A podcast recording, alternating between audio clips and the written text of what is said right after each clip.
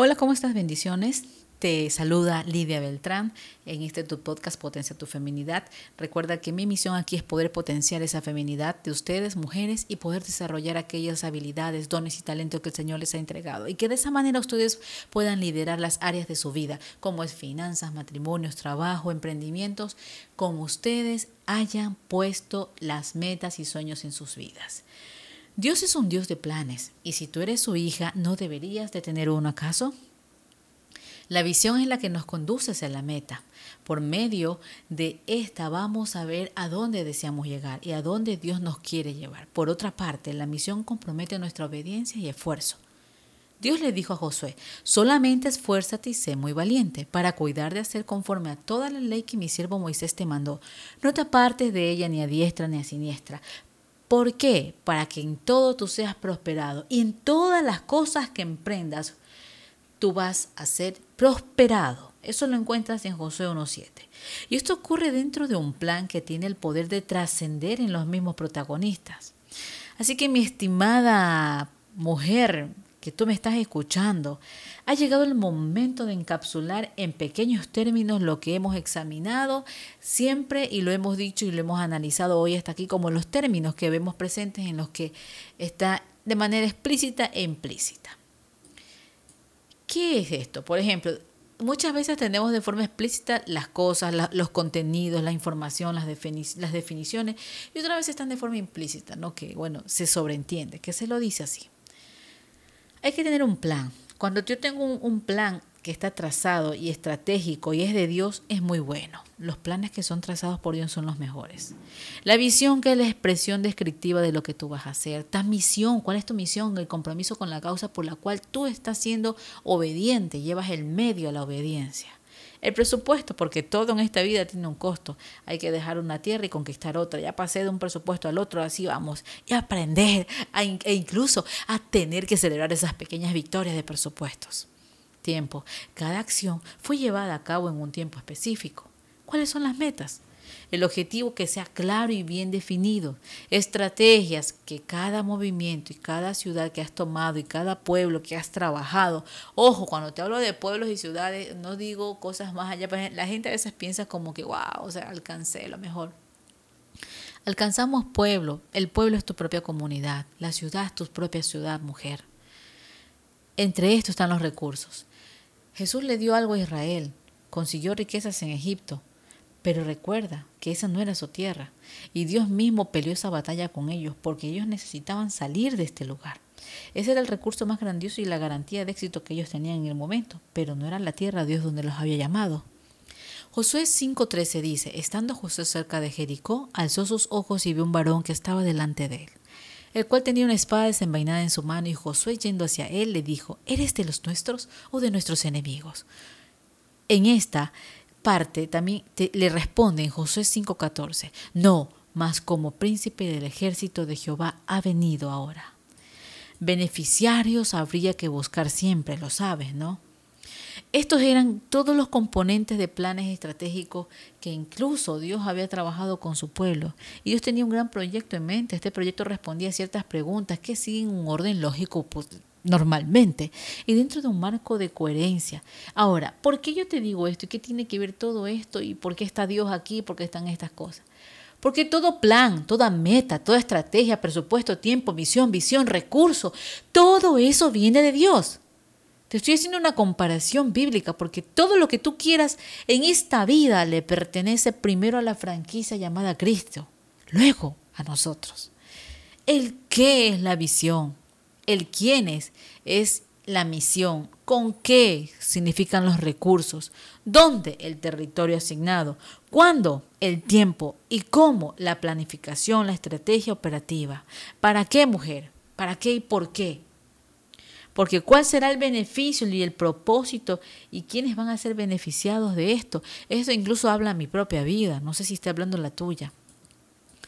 Cuando somos guiados por el Señor, y aquí equivale a decir guiados por el Espíritu, nuestra vida es elevada a un plano superior y comienza a ser guiada en el orden divino y dentro de un marco de coherencia divina, que para la mente no renovada en Cristo puede sonar locura, puede serlo, Pero el hombre natural no percibe las cosas que son del Espíritu de Dios, porque para él todo es locura y no las puede entender porque no ha de discernir espiritualmente como tú lo discernes.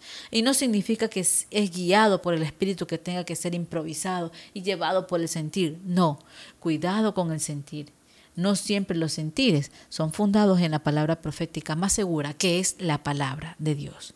Y el texto citado dice que el hombre espiritual discierne lo que percibe. Discernir significa distinguir una cosa de otra, señalando la diferencia que hay entre ellas. Entonces, Alguien que es guiado por el Espíritu es alguien que tiene una visión clara de su Espíritu y por tal motivo puede distinguir objetivamente entre una cosa que es de Dios y otra que se parece a algo de Dios. Y el que discierne ve las cosas con tanta claridad que puede hacer un relato incluso detallado de lo que discierne.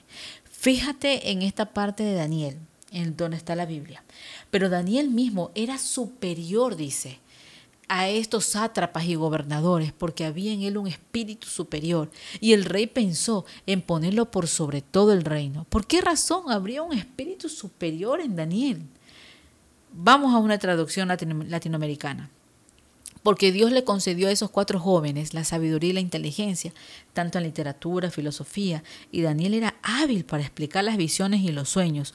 Una persona que se ha desarrollado, que la capacidad de explicar una visión, sea esta una visión profética, una visión de pertenencia en el plano natural, como sea, es una persona que tiene profunda claridad de los hechos presentes y del porvenir.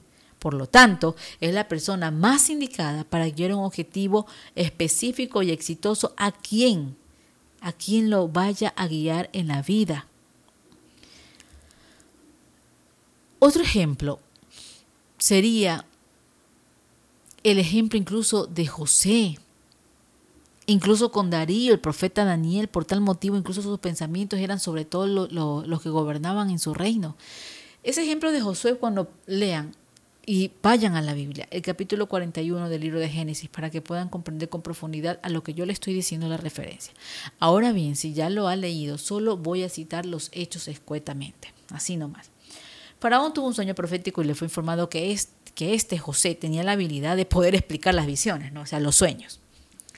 Y por tal motivo, Josué fue traído a su presencia y Faraón le contó la visión nocturna de la cual Josué le hizo una descripción en detalle y por ello a Faraón le agradó poner a José como gobernador sobre todo Egipto. Solo el faraón estaría sobre él en autoridad.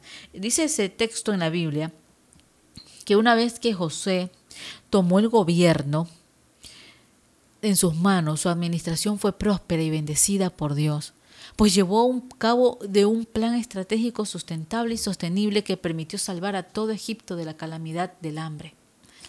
¿Qué tenía en particular José y Daniel? La respuesta es que tenían la habilidad de diversión, perdón, de la descripción de la visión. Tenían esa habilidad de describir una visión. Y no solo eran hombres de visión, sino que la podían describir claramente y sabían qué hacer con ella. Muchas personas son como Nabucodonosor en el tiempo de Daniel y Faraón en el tiempo de José, que tienen sueños y visiones y no saben qué hacer con ellos.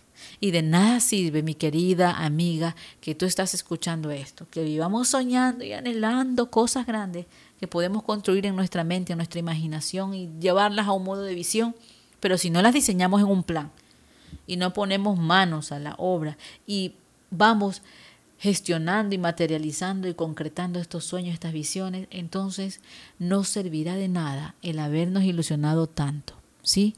Así que si tú deseas mejorar esto, visionarlo, ir más allá y saber qué es lo que Dios tiene para tu vida y descubrir ese propósito, tú puedes comunicarte conmigo, mujer. Escríbeme directamente un mensaje a mis podcasts, escribe y estaré yo contenta de poder estar a tu lado guiándote en este trabajo. Escríbeme a elisaconsenta3510 Me dices, tú eres una de mis seguidoras en el podcast y yo estaré muy, pero muy contenta de poder servirte y ayudarte a poder trabajar aquellas cosas, que el plan que Dios ha puesto en tus manos, para que lo visiones y sean concretos ese trabajo.